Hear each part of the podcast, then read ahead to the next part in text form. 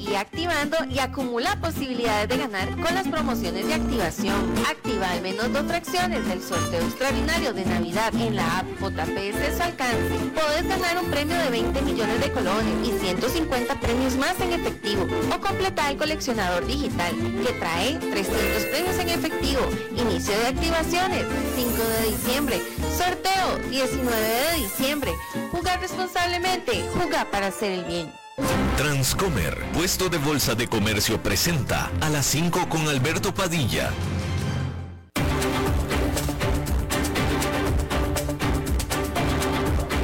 Inicia a las 5 con Alberto Padilla un programa diseñado con el objetivo de llevarte diariamente un tema de actualidad, acompañado siempre de reconocidos editorialistas, de lunes a viernes a las 5 de la tarde por CRC 89.1 Radio, a las 5 con Alberto Padilla.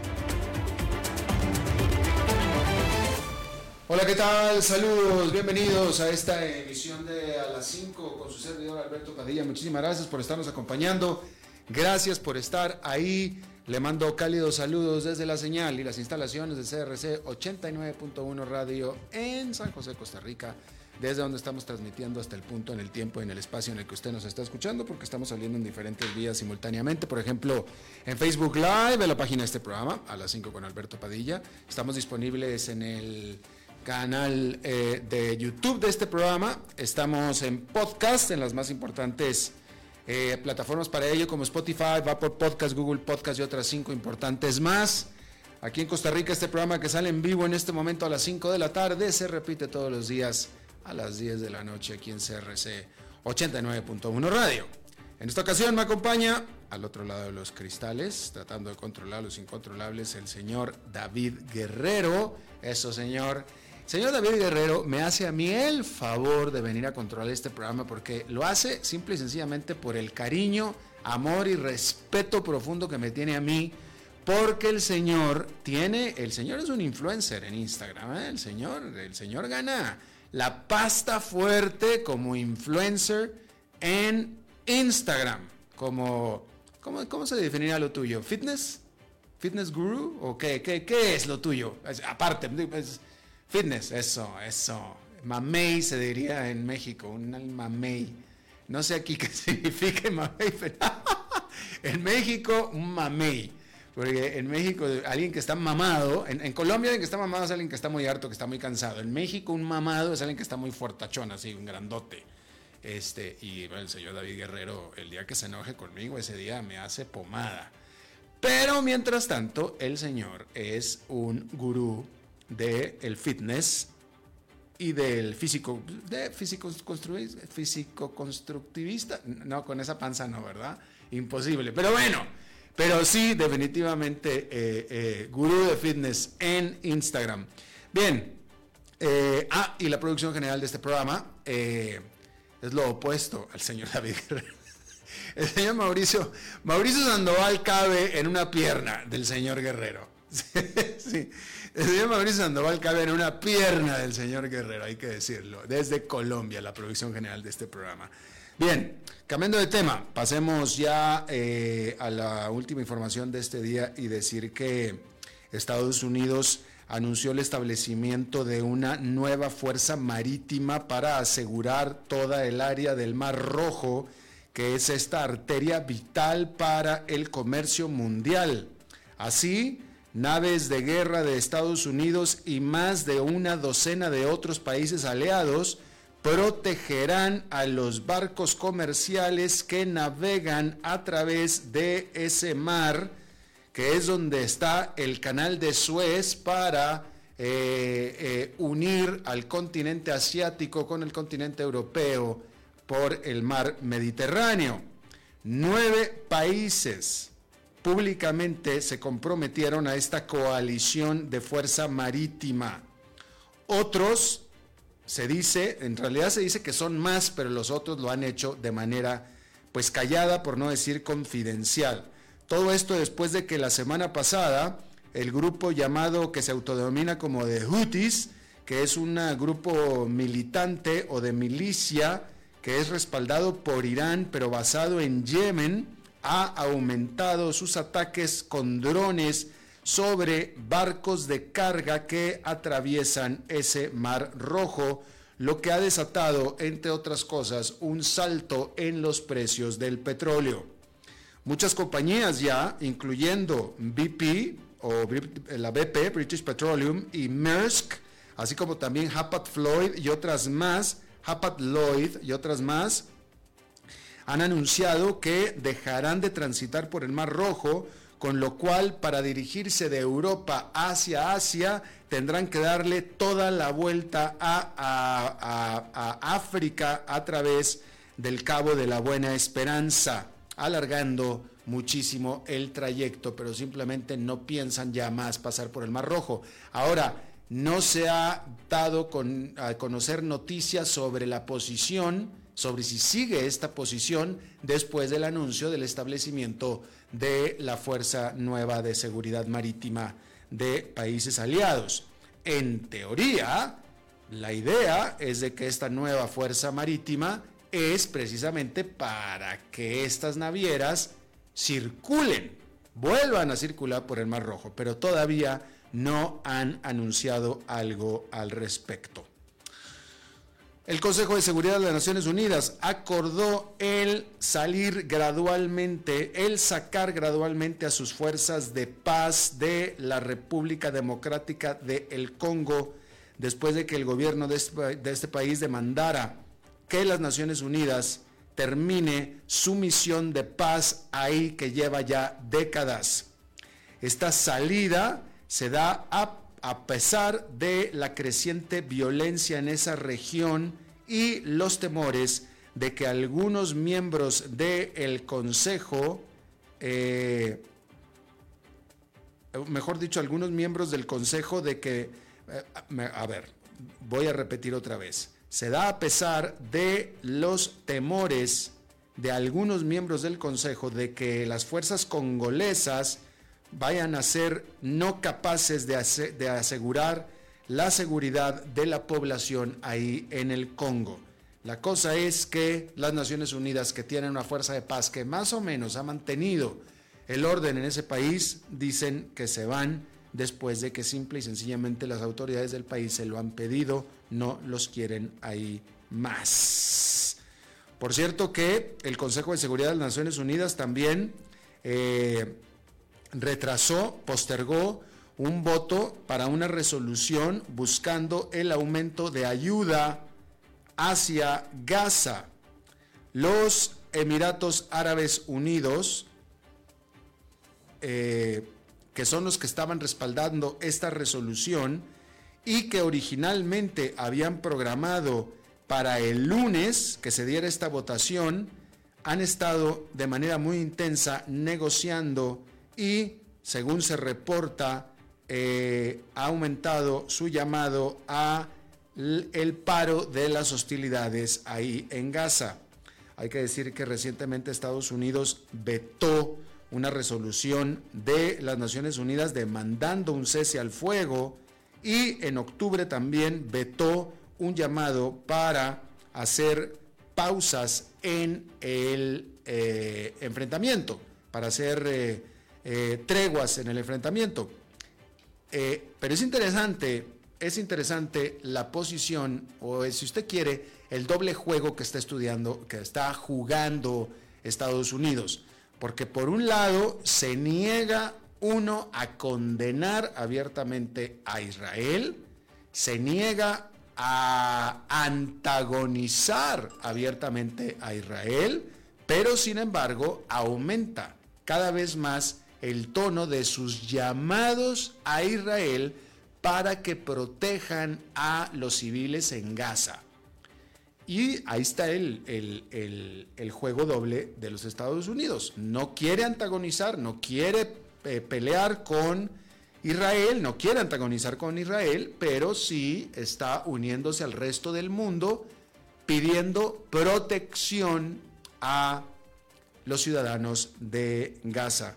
Y como habíamos dicho aquí en el programa antes, algo que a mí en lo personal, a mí en lo personal, me parece que está faltando y es algo que no, no, es una idea mía personal, se lo tengo que aclarar. Simplemente me estoy alineando a lo que fue una declaración que le escuché a el secretario de Estado de los Estados Unidos, Anthony Blinken, que me parece bastante, bastante razonable. Porque la razón, o sea, Israel no está matando, como lo está haciendo, no está matando a civiles de Gaza simple y sencillamente porque quiere matar y eliminar a todos los civiles. No. Lo está haciendo en su intento de aniquilar y matar, que a eso sí los quiere aniquilar y matar, a Hamas, que es el grupo militante que controla y que gobierna Gaza, que está metido entre los civiles. Como lo hemos hablado aquí muchas veces, desafortunadamente la manera de hacer guerra de Gaza es hacerla desde objetivos civiles. Y entonces, de manera bueno, primero que nada, los lugares de lanzamiento de cohetes y de ataques de Gaza es desde edificios de departamentos donde viven familias. Imagínese usted eso, para empezar. Y en general, cada militante de Gaza en la práctica está rodeado de tres o cuatro civiles. Entonces, para Israel o quien sea, eliminar a un militante de Gaza, de Hamas, o a un punto de guerra, ya sea un comando o un centro de lanzamiento de cohetes, etcétera, cualquier cosa de jamás, para eliminarlo, se tiene que eliminar el edificio donde está y ese, edificio típicamente es de departamentos de familias. Entonces, en, la práctica es imposible combatir a Hamas sin matar civiles. Por eso es que se están matando tantos civiles. ¿Ok? Entonces, simple y sencillamente no puedes aniquilar a Hamas, que es lo que quiere Israel, sin matar a grandes cantidades de civiles. ¿Ok? Entonces, lo que está faltando aquí, y, entonces a Israel se le está pidiendo proteger a los civiles. Pues sí, ok, muy razonable, nada más que si protejo a los civiles no puedo atacar a Hamas, porque los Hamas están metiéndose, están metidos entre los civiles. Y esa es la disyuntiva, el problema que tiene Israel. Entonces, ante todo esto, lo que, sí no ha, lo que sí ha faltado, y falta, y definitivamente falta, es un llamado a que jamás se vaya. Eso nadie lo dice. Eso nadie lo dice. En el mundo, todo el mundo le echa la culpa a Israel. Pero ¿por qué Israel está haciendo lo que está haciendo? Porque jamás está haciendo lo que está haciendo.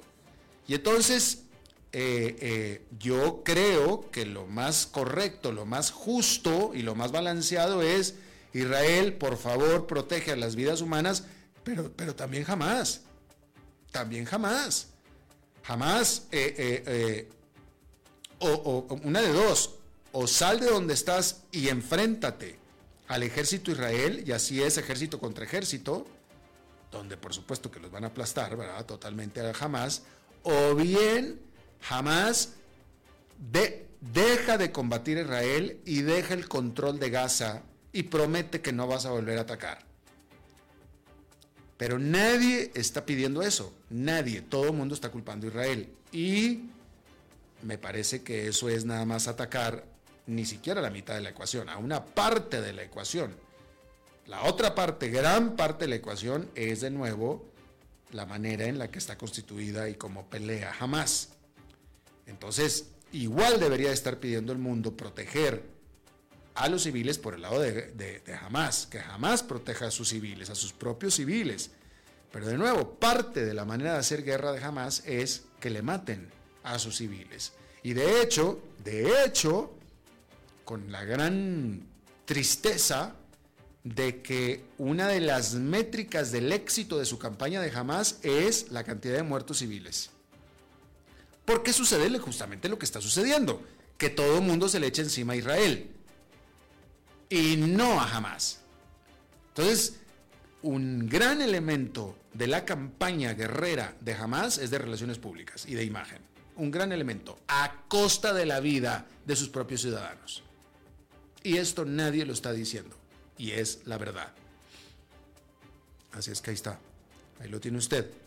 Hay que decir que en China, un terremoto pegó en la región norte de Gansu y Qinghai, en las provincias, estas provincias de Qinghai y de eh, Gansu, matando, se reporta hasta ahora, a al menos 126 personas y eh, se reportan heridos al menos 400. Este terremoto tuvo una magnitud de 6,2, eh, según dicen las autoridades chinas. El presidente de China, Xi Jinping, ordenó toda una extensa eh, operación de búsqueda y rescate. Justo después se dio otro terremoto de magnitud 5,5 en la provincia de Xinjiang. En Japón, las oficinas pertenecientes a dos de los principales facciones del oficialista Partido Liberal Democrático fueron allanadas por la fiscalía que estaban investigando alegatos de que habían eh, eh, mal manejado fondos o financiamientos políticos de acuerdo a el medio Kyodo, Kyodo News el medio nacional japonés Kyodo News. Estos allanamientos son un mayor bochorno todavía al bastante impopular primer ministro de Japón, Kishida Fumio, quien la semana pasada había despedido a cuatro de sus ministros conectados con este escándalo. Así es que tiene usted ese asunto. Hay que decir que eh, el gobierno de la India suspendió a 141 miembros del Parlamento de la eh, a 141 miembros del Parlamento, pero que son de oposición y los ha suspendido a 141 desde la semana pasada, generando alegatos y llamamientos de que el partido oficialista está atacando a la propia democracia. Estos miembros del Parlamento, de los cuales la mayoría habían sido prohibidos de entrar al Parlamento hasta eh, la sesión de invierno que termina este viernes, fueron suspendidos después de que demandaran que el gobierno emitiera un comunicado y llamara a discusiones sobre una brecha de seguridad que se dio la semana pasada cuando dos personas se sabe que irrumpieron en el Parlamento. Así es que ahí tiene usted ese asunto. hablando de lo que está sucediendo en el Medio Oriente, eh, con la guerra entre Irán, entre, discúlpeme, Israel y Gaza, hay que decir que cuando empezó este año y hasta mitad de este año, es decir, hasta hace dos meses, realmente, hasta hace dos meses, todo mundo pensábamos y dábamos por sentado que el conflicto palestino-israelí eh, había pasado a la irrelevancia. Hay que recordar que este, este conflicto es de décadas, como usted bien sabe pero tuvo eh, sus momentos más álgidos, sobre todo en los 70 ¿no? Y definitivamente en otras épocas este, eh, eh, este conflicto ha sobresalido varias veces a lo largo de las décadas, pero lo que quiero reflexionar aquí con usted es que es la, cómo se ha transformado el Medio Oriente desde entonces, ¿sí? Porque en este momento bueno, primero que nada, de nuevo, reiterar que hasta mediados de este año, hasta hace un par de meses, el conflicto israelí-palestino, todo el mundo pensaba que había perdido relevancia por completo, que había pasado a segundo plano, incluso, sobre todo después de que Rusia decidió invadir Ucrania. Bueno, pues cómo se voltearon los papeles, ¿no? Ahora ya poca gente habla de Ucrania y Rusia y sin embargo ahora todo el mundo está invertido y puesto en este nuevo resurgimiento del conflicto entre Israel y eh, Palestina. Pero sin embargo, y esto es importante, esto es lo más importante, es anteriormente, sobre todo en las 70s y en los 80s, eh, los palestinos tenían el total apoyo del mundo árabe. Y básicamente si atacabas a Palestina o a los palestinos, atacabas a todo el mundo árabe. Y si apoyabas a Israel, estabas en contra de todo el mundo árabe. Recuerde usted cuando los Emiratos Árabes Unidos y Arabia Saudita, Arabia Saudita hizo el embargo petrolero sobre Estados Unidos en la década de los 70, a principios de la década de los 70, que puso en graves, graves aprietos a los Estados Unidos por su falta de petróleo. Y Arabia Saudita era un enemigo declarado de los Estados Unidos, que era un aliado declarado de Israel. Bueno, pues cómo pasó el tiempo y qué tan gran trabajo de acercamiento y de relaciones públicas y económicas ha hecho Estados Unidos o, o hicieron el mundo árabe hacia Estados Unidos, que yo más bien creo que fue por parte de Estados Unidos. Pero el punto es que Estados Unidos logró hacerse aliado de Arabia Saudita, de Emiratos Árabes Unidos, de Kuwait, a quien fue a defender contra Irak, eh, etc.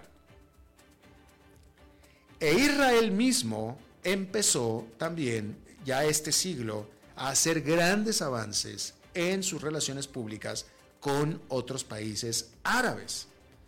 Inclusive este mismo año se había anunciado el eh, este restablecimiento de relaciones diplomáticas entre Arabia Saudita e Israel.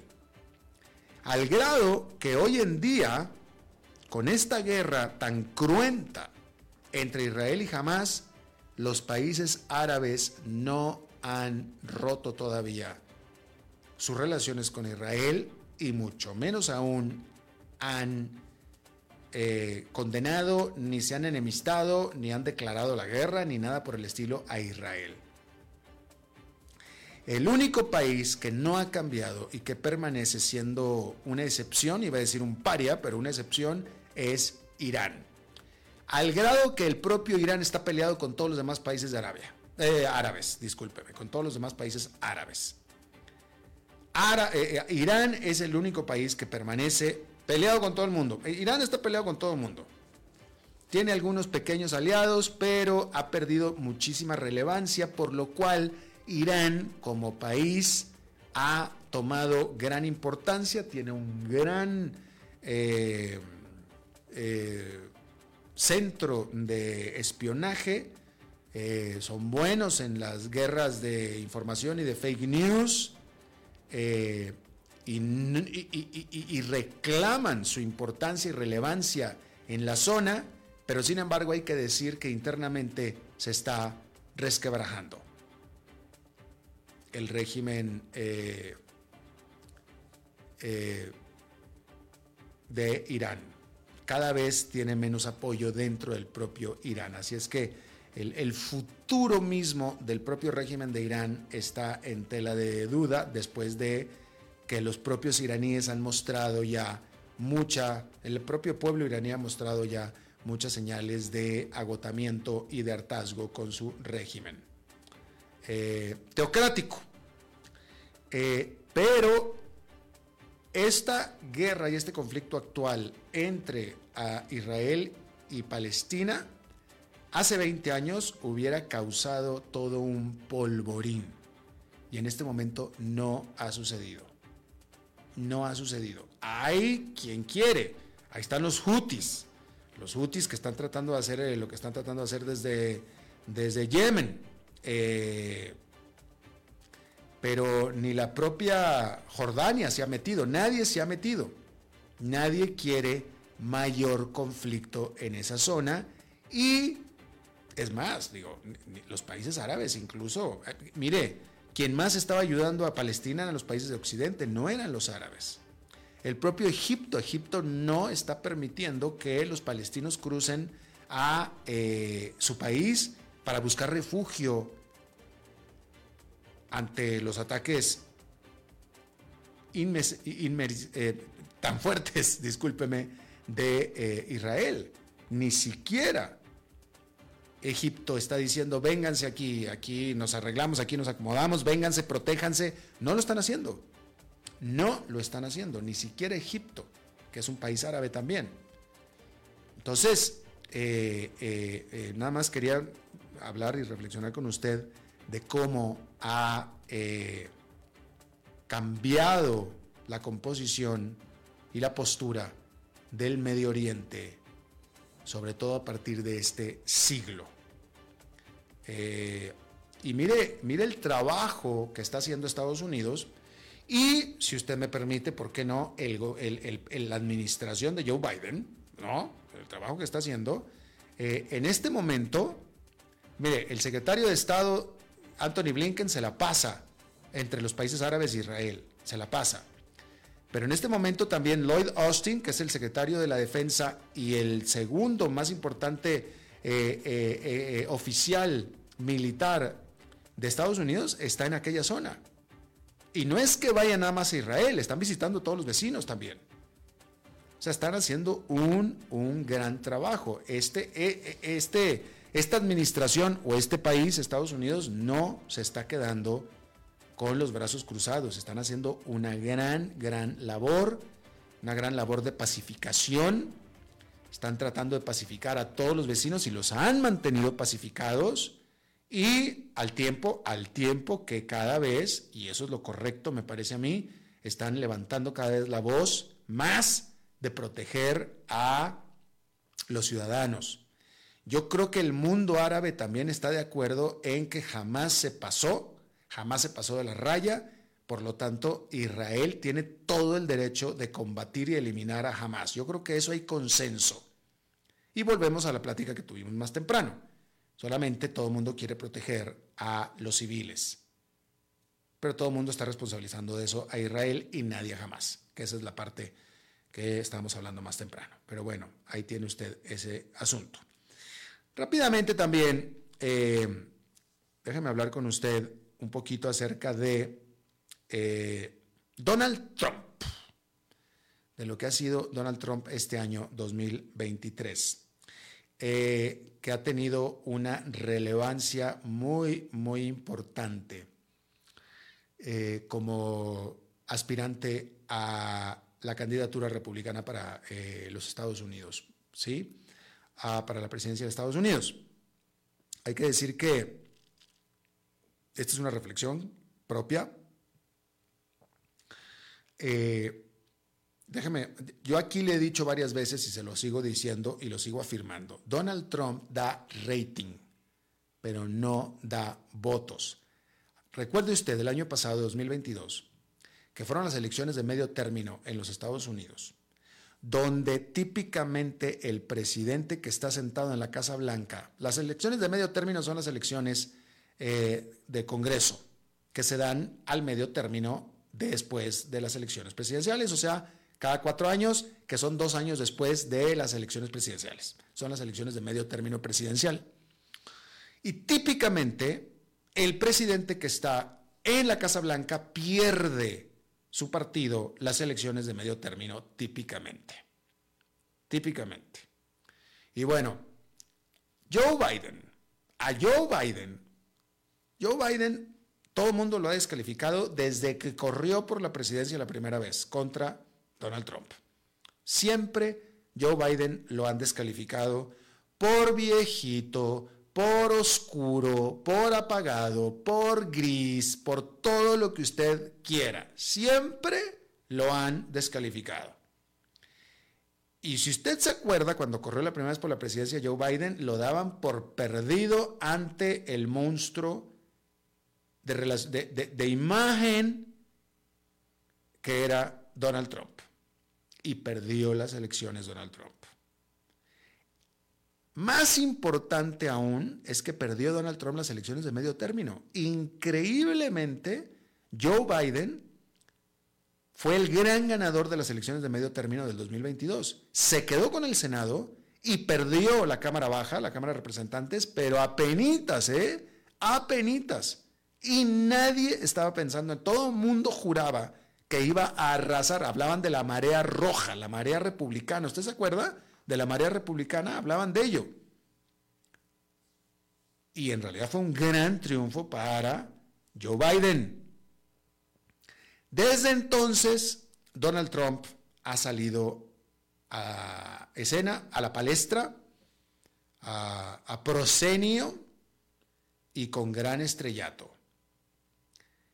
Pero déjeme le digo una cosa, quien ha puesto en la escena a Donald Trump y quien lo ha ensalzado y subido a la palestra y lo mantiene en número uno en la atención de todo el mundo son, son sus problemas legales, son sus juicios que tiene en este momento. Eso es lo que lo ha mantenido y lo que le da los micrófonos y lo que le da la imagen. Pero eso no quita o no le pone a él votos. Eso es mi opinión personal. Ya hemos pasado lo que hemos pasado con Donald Trump antes. Donald Trump nunca ha dejado de ser una estrella. Donald Trump nunca ha dejado de generar todos los ratings que ha generado. Donald Trump nunca ha ganado una elección popular, ni siquiera cuando ganó la presidencia. Cuando ganó la presidencia ganó por el sistema de colegio electoral, no ganó por el número de votos. Donald Trump sacó 6 millones, si no es que hasta más, 6 millones de votos menos que Hillary Clinton. Lo que pasa es que el sistema de colegio electoral le dio el triunfo. Pero Donald Trump nunca ha ganado una elección popular jamás.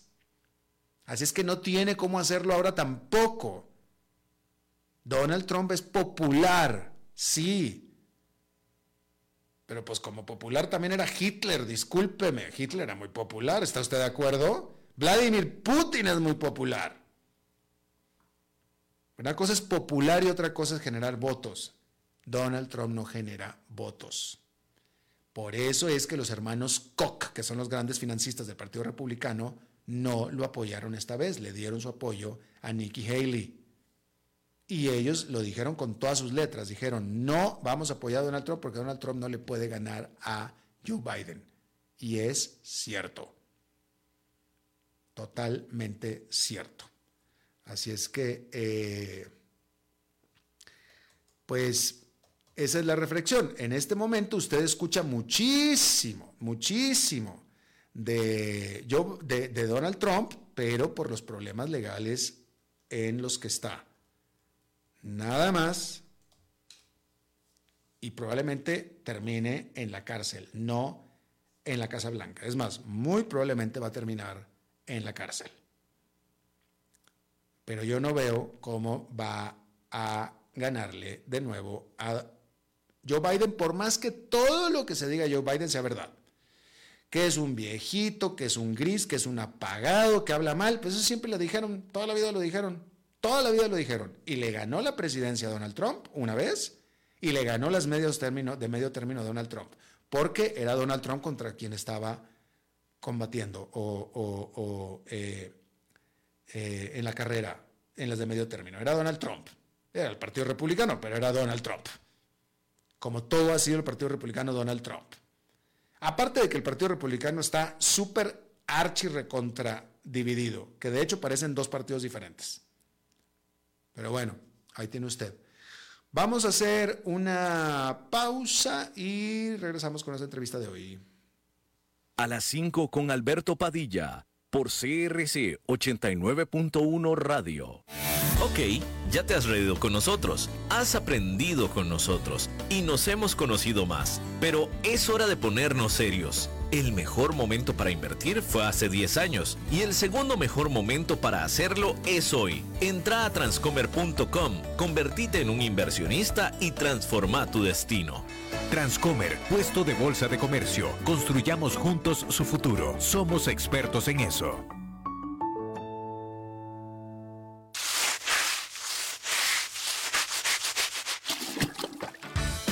Cansados de limpiar tanto el piso de su casa? No sufran más. Cambien esa cerámica con porcelanatos pulidos antibacteriales y súper fáciles de limpiar. En Porcerámica, número uno en porcelanatos.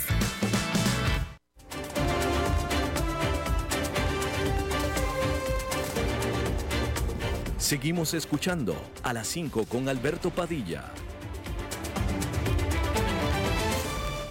Gracias por continuar con nosotros. Déjeme informarle. Vamos a hablar de tecnología. Eh, bueno, primero que nada, bueno, es que hay varias cosas que hablar de tecnología, pero la última noticia es que Google acordó este día pagar 700 millones de dólares y hacer cambios a su plataforma de descarga de aplicaciones para Android Google Play para resolver una demanda antimonopolio presentada por varios estados de los Estados Unidos. 700 millones de dólares es muchísima plata, para Google seguramente no es mucha. Esta entrevista de hoy, y vamos a hablar de este asunto, pero originalmente era para hablar de eh, la determinación que se dio hace, pues ya fue la semana antepasada, yo creo que todavía no son 15 días, pero sí fue la semana antepasada, de que Google efectivamente había sido declarada monopolio en su plataforma de juegos eh, ante una demanda que le había dado eh, una de las principales proveedoras de videojuegos. Eh, en este, esto no es menor, a lo mejor usted y yo no jugamos videojuegos, pero la industria de videojuegos es gigantesca, grandísima.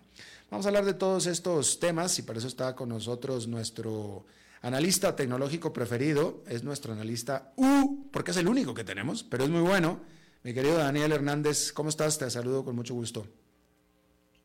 Hola, hola Alberto, ¿cómo te va? Y, eso de que soy el preferido porque soy el único, bueno, lo tomo, no me queda de otra. No te queda de otra, pero es muy bueno, o sea, no necesitamos más, digamos que no necesitamos más.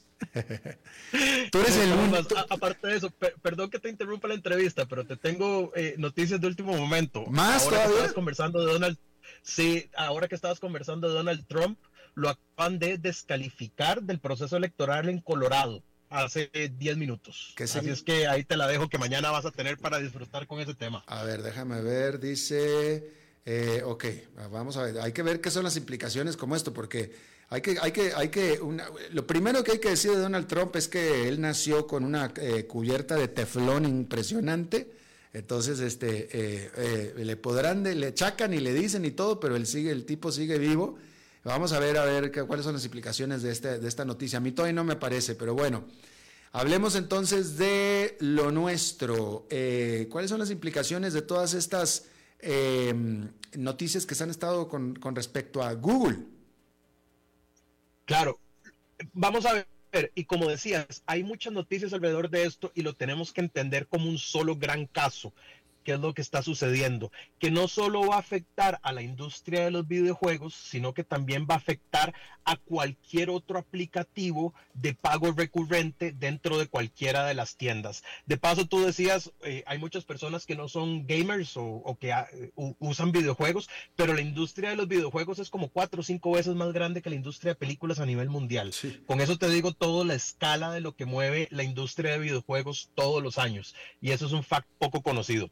Pero volviendo, volviendo al tema, para poder entender este caso, lo primero que tenemos que entender es hacia dónde ha migrado el modelo económico de muchos de los aplicativos, inclusive los juegos. Antes, cuando yo era niño, yo iba, compraba un juego, me costaba 50 dólares, me costaba 60 dólares y el juego era mío y tenía acceso a todo el contenido. Desde que empezaron los aplicativos, pero sobre todo el Internet, los juegos han migrado a modelos de microtransacciones, ¿ok? En el los cuales en algunos casos compras el juego, en otros te lo dan totalmente gratis, pero el verdadero éxito del modelo está en lo que gastas dentro del juego. Esto sucede en juegos como Fortnite, que está producido por Epic Games, que es el de la noticia que vamos a discutir ahora, y también pasa en juegos como FIFA, yo creo que aquí en Costa Rica un montón de nosotros jugamos FIFA, en el que hay modos en los que yo puedo hacer o transaccionar para comprar mejores jugadores, mejores armamentos, eh, para cambiarle la, la, la apariencia a mi, a mi avatar digital. Entonces, esa migración ha hecho que las microtransacciones se vuelvan reyes en la industria de los videojuegos. En otras industrias, ¿qué es lo que ha pasado? Ahora casi todo te lo venden por servicios de suscripción. Por ejemplo, yo tengo una banda que me mide las pulsaciones, que me mide cuánto duermo, que me, bueno, me dice todo, todo lo que tengo bien y todo lo que tengo mal. ¿ok? Y eso también es un servicio de suscripción que pago 10 dólares al mes. Entonces, con estos dos... Em, con, estas dos decisiones que tomó la ley de Estados Unidos, no solo se pone en jaque la industria de los videojuegos para los desarrolladores de, de, teléfonos o de softwares de teléfono como iPhone y como Google, sino también en todas sus transacciones. Entonces, dicho todo esto, y perdón por la introducción larga, ¿cuál es el meollo del asunto? El meollo del asunto es que este desarrollador de videojuegos, que se llama Epic, hace sus juegos, los da, se pueden descargar de forma gratuita, ¿ok? Pero como te decía ahora, ellos cobran por el contenido. Ahora, cuando ellos cobran por el contenido, le tienen que pagar un peaje a Google de entre un 15 y un 30%. Y de ahí es de donde se dispara esta demanda, porque ellos dicen, no, mira, estos son prácticas monopolísticas, dice el, el desarrollador de videojuegos, que Google está usando en mi contra para poder cobrarme de este 15 a este 30%, ¿no? Entonces, por el otro lado, tenemos a Google diciendo, mira, Dave, pues yo construí mi plataforma, yo, soy dueño de Android, yo soy dueño del Google, de, del, del, Play Store de Google, ¿ok? Y de, evidentemente, si quieres vender cosas a través de mi plataforma, me tenés que pagar. Lo que ellos están pidiendo, lo que Epic pidió, fue que se pudiera descargar desde la tienda de Google ¿ok? Pero que ellos también pudieran cobrar sin tener que pagarle peaje a Google. Para ponértelo en, en, los términos más sencillos que se me puede ocurrir, imagínate que tú construyes un supermercado, ¿ok? Que tú operas el supermercado, que tú pones el producto en el supermercado, ¿ok? Pero que luego alguien más llega y lo vende y se deja la plata. Entonces, esta es como la dicotomía que cuesta mucho de entender en estos temas. Tú sabes que yo soy de los principales críticos, eh, es una relación amor-odio que tengo con las grandes empresas de tecnología porque sé todo lo que le aportan al mundo y también sé todo lo que le quitan, pero en este caso, para mí, en mi opinión personal, me, me, inclino más hacia el lado de Google que el del desarrollador de videojuegos. Mira, justamente eso te iba a preguntar yo a ti, si a ti en tu, en tu, en tu posición como observador, como analista y como gamer, eh, ¿te parecía que Google efectivamente estaba monopolizando el asunto? Sí, se habla, se habla de prácticas monopolísticas, pero te voy a decir algo, yo buscando información verdaderamente no he encontrado una sola cosa que diga prácticas monopolísticas. Ok, empecemos por qué no son prácticas monopolísticas. Porque estos juegos se pueden jugar en iOS. Bueno, eh, pero, eso fue lo que determinó la autoridad, que eran prácticas monopolísticas, ¿no? Y ya, y ya vamos a llegar a eso. Ah. Pero entonces, eh, este es, y, es una muy buena pregunta. Este juego se puede jugar en iOS, se puede jugar en Android, en muchos lugares del mundo se puede, se puede descargar desde la tienda de Huawei Inclusive dentro del mismo sistema operativo Android, los fabricantes tienen una tienda donde se pueden descargar y comprar aplicativos. Si tú tienes un teléfono Samsung, no tienes que utilizar el Play Store. Está el Galaxy Store de, está el Galaxy Store de, Samsung o, como, como le llamen ellos. Entonces, el argumento de Google es, mira, yo, yo no tengo nada más que, sí, es como decir que que el supermercado mejor hecho o que el centro mejor, el centro comercial mejor hecho de Costa Rica sea monopolístico simplemente porque es al que va más gente, ¿ok? O es el que tiene más gente, pero yo todavía no le he podido poner el dedo. Ahora, con respecto a tu pregunta, este es un caso que legalmente para mí es complicado, porque tú sabes, la justicia estadounidense tiene dos premisas básicas. Primero, respetan mucho la jurisprudencia. ¿Ok? Si ya hay jurisprudencia sobre un tema, un juez usualmente va a buscar o se va a referir a la jurisprudencia del caso. Y segundo, lo otro que tiene particular el eh, sistema legal de Estados Unidos son los jurados. ¿Ok? Que es un jurado no compuesto por jueces, sino es un jurado compuesto por personas comunes y corrientes que simplemente los seleccionan aleatoriamente y le dicen, ok, ahora sí, don Alberto, usted va a ser jurado de este caso. ¿okay? Entonces, ¿a qué me refiero con esto? Hace algunos meses, Epic demandó a Apple por el mismo tema. ¿Ok? Y, y conceptos legales más, conceptos legales menos, Apple salió victorioso. ¿Ok? Ahora, no solo Apple salió victorioso, sino que este caso está en apelación y se va a llevar inclusive hasta la Corte Suprema de Justicia, que es la instancia más grande o la instancia más alta, perdón, del, sistema judicial estadounidense. Entonces, ya tenés a un juez que dijo que en general Apple tenía razón y que Epic no tanto, y, de todas formas es un tema al que se va a referir eh, la Corte Suprema de Justicia. En el caso de Epic contra Google, fue un jurado el que decidió, no fue un juez. Entonces, esto quedó en manos de 10 personas o de 12 personas, no, no conozco la cantidad exacta de cómo está compuesto un jurado en Estados Unidos, y son temas demasiado complejos, tanto a nivel tecnológico o a nivel legal, como para que alguien, una persona común y corriente como nosotros, pueda dictaminar si es monopolio o no. Se vuelve muy emocional. Inclusive yo mismo, si tú me preguntas a mí, tú tendrías la capacidad de sentarte en ese jurado y saber que estás tomando una decisión eh, informada. Te diría, no, estos son temas que son demasiado complejos, inclusive todavía para mí, en temas de propiedad intelectual, en temas de antitrust o antimonopolio, en otro montón de cosas. Entonces, esto es un tema que sabiendo que ya hay jurisprudencia y que se fuera a referir a la Corte Suprema, yo lo hubiera dejado queditito y no lo hubiera tocado. Pero bueno, esas son las complejidades del sistema este, judicial de Estados Unidos. Claro. Bueno, cambiando de tema y rápidamente hay que decir que OpenAI, que es la que creadora del chat GPT, que ha sido el tema tecnológico de este año, dijo que eh, eh, creará un equipo dedicado a identificar y prevenir riesgos asociados a la inteligencia artificial en sus modelos en desarrollo. Eh, este grupo estará para evaluar categorías como ciberseguridad, poder de persuasión y potencial autonomía de estos modelos. Y este análisis puede acarrear la suspensión de nuevos lanzamientos de las propias aplicaciones según la empresa. Y hay que decir, si es que tú estás de acuerdo, Daniel, en que precisamente este asunto pareciera que fue una de las razones por las cuales corrieron y después contrataron después de tres días al fundador de la empresa. Exactamente. Eh, todavía no lo tenemos con claridad, pero... chisme, chisme. el chisme es lo que dice. Eh, exacto, todavía seguimos flotando en el mundo de los chismes, o bueno, verdaderamente hay una clara eh, un educated guess, dirían en inglés, de qué fue lo que sucedió, pero todavía no tenemos confirmación. Y sí, en efecto, esto parece ser una respuesta a todas las preocupaciones que llevaron a la salida de San Alman. Aunque también este, pudo haber sido parte de la negociación de reinstaurarlo a él como CEO, decir, bueno, está bien, vas a volver, pero ojo, vamos a poner este comité que probablemente viene desde la parte de ética de inteligencia artificial y que este, te, va, te va a guiar.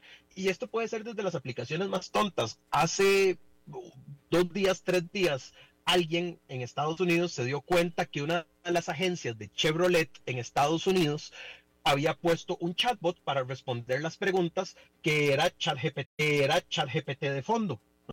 Y es interesantísimo porque entonces primero empezaron a jugar con el chatbot y le empezaron a decir, mira, calculame los vectores de entrada de un posible aterrizaje de Marte utilizando un motor de plasma al chatbot de la agencia de autos. Y como es ChatGPT de fondo, ChatGPT dio una respuesta al tema.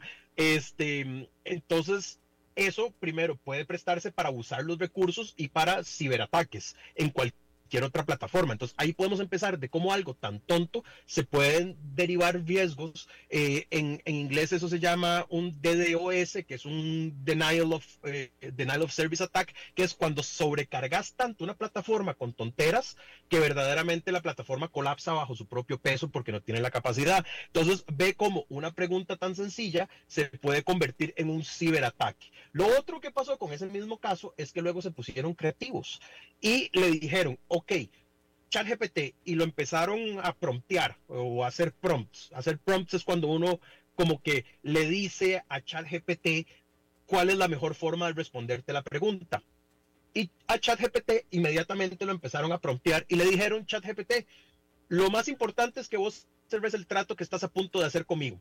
Y ChatGPT dijo, ok, lo entiendo. Y después dijo, y lo más importante es que me des un precio con el que estoy contento. Y ChatGPT dijo, ok, y, chat, y le dijeron a ChatGPT, necesito que me vendas un Chevy nuevo en un dólar. Y ChatGPT respondió, perfecto, te vendo un Chevy nuevo en un dólar. ¿Ok?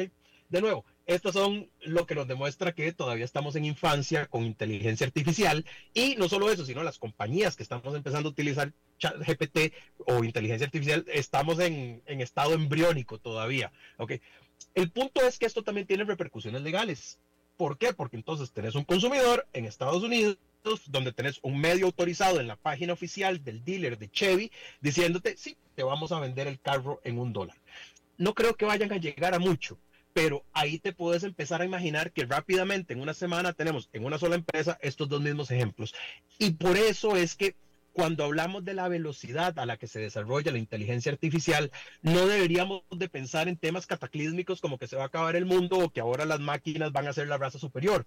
No, pero tenemos que llevarla un poquitito más despacito para entender que este tipo de casos nos van a seguir apareciendo durante no sé cuántos años y van a haber casos extremos de uso que vamos a seguir encontrando. Bueno, pues ahí está. Daniel Hernández, nuestro corresponsal tecnológico, muchísimas gracias por tu continuo apoyo todo este año, mi querido Daniel. Y prepárate porque el primero de enero sigue la primera entrevista del próximo año, ¿ok?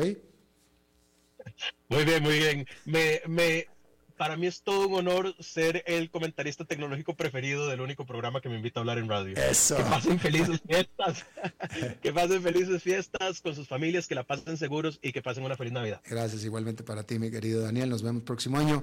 Bueno, vámonos rapidísimamente también a su último segmento de este año y vamos retrasadísimos con él. Qué pena, nuestro buen amigo, fiel, constante y sonante colega, Fernando Francia. ¿Cómo estás, Fernando? ¿Qué tal, Alberto? ¿Cómo te va? Vamos a hacerlo corto para, para entrar en, Tienes seis minutotes para ti. Seis minutotes, es muchísimo. Pues yo quería saludar a, eh, eh, a, este, a, la audiencia, a vos, a, toda la gente que, comparte este lindo momento de los martes y de todos los días a las 5 eh, en este fin y nuevo um, año. Pues a medida que nos despedimos de, de un año lleno de desafíos, y miramos, claro, con esperanza hacia el siguiente, pues em, vale la pena compartir y un, pensamiento, digamos, muy simple, eh, muy común, pero al mismo tiempo poderoso, como para irlo recordando. La comunicación puede ser nuestro mejor aliado en el camino que tenemos por delante, tanto como país como en lo personal. Y hay que hacer un esfuerzo para pensar esa comunicación de una forma distinta.